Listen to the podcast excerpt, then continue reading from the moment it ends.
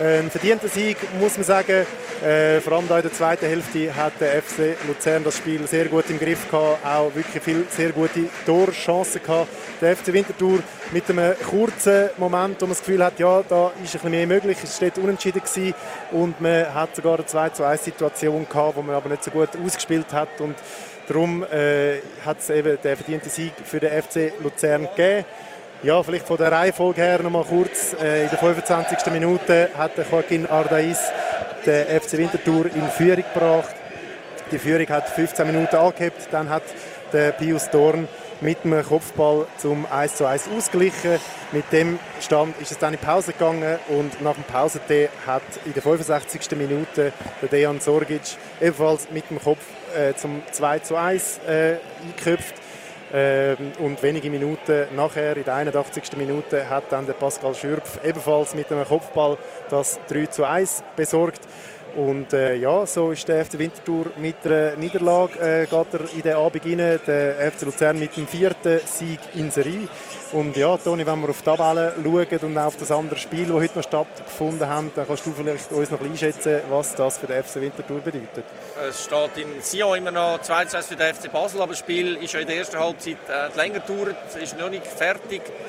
Äh, das, von dem her äh, ist es schwierig, jetzt da etwas zu sagen. Äh, die Live-Tabelle wäre so, dass sich überhaupt nichts äh, verändert hat hinten. Äh, es ist so höchstens, dass der FC Winterthur noch äh, die Tordifferenz gegenüber Sion noch einen schlechteren äh, Wert jetzt hat. Zürich mit der 4-0-Niederlage gestern mit 33 Punkten.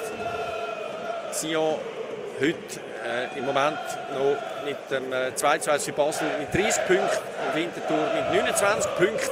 Also ohne Punkte kommen wir nicht vom letzten Rang weg. Es braucht mehr als einen Punkt sowieso, weil die Tordifferenz macht im Moment äh, 8 aus, wo Sion besser ist als Winterthur. Man hat noch direkte Begegnungen. Und zwar äh, spielt Zürich am nächsten Wochenende gegen Sion die Also das wird ein wichtiger Match sein, vor allem auch für Zürich, aber für Sion natürlich auch.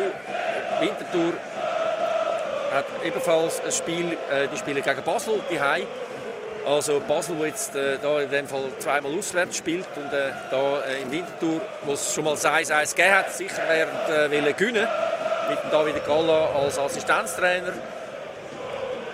Es bleibt weiterhin spannend. Entscheidend ist für den FC Winterthur, dass sie weiterhin Chancen haben, äh, möglichst bis am Schluss äh, noch wegzukommen von hinten. Das braucht aber Punkte und den haben sie heute nicht geholt. Äh, ich habe für mich so während dem Spiel mal irgendwann gedacht, wo es 2-1 ist, ja, es wieder so eine 2-1-Niederlage, dann ist 3-1 noch gefallen. Winterthur hat dann aber noch mehrere Chancen gehabt. Sie haben die Goal nicht gemacht. Die Chancen sind nicht so groß wie der Luzernerin. Der Kuster hat zweimal riesig müssen retten äh, im Spielstand, wo es noch Winterthur noch voll im Spiel war. Und sie sind halt äh, anfällig immer wieder auf die Flanken. Und so sind auch die Goal entstanden. Standardsituation, äh, der Schettin hat nicht genügend aufgepasst auf den Schürpf.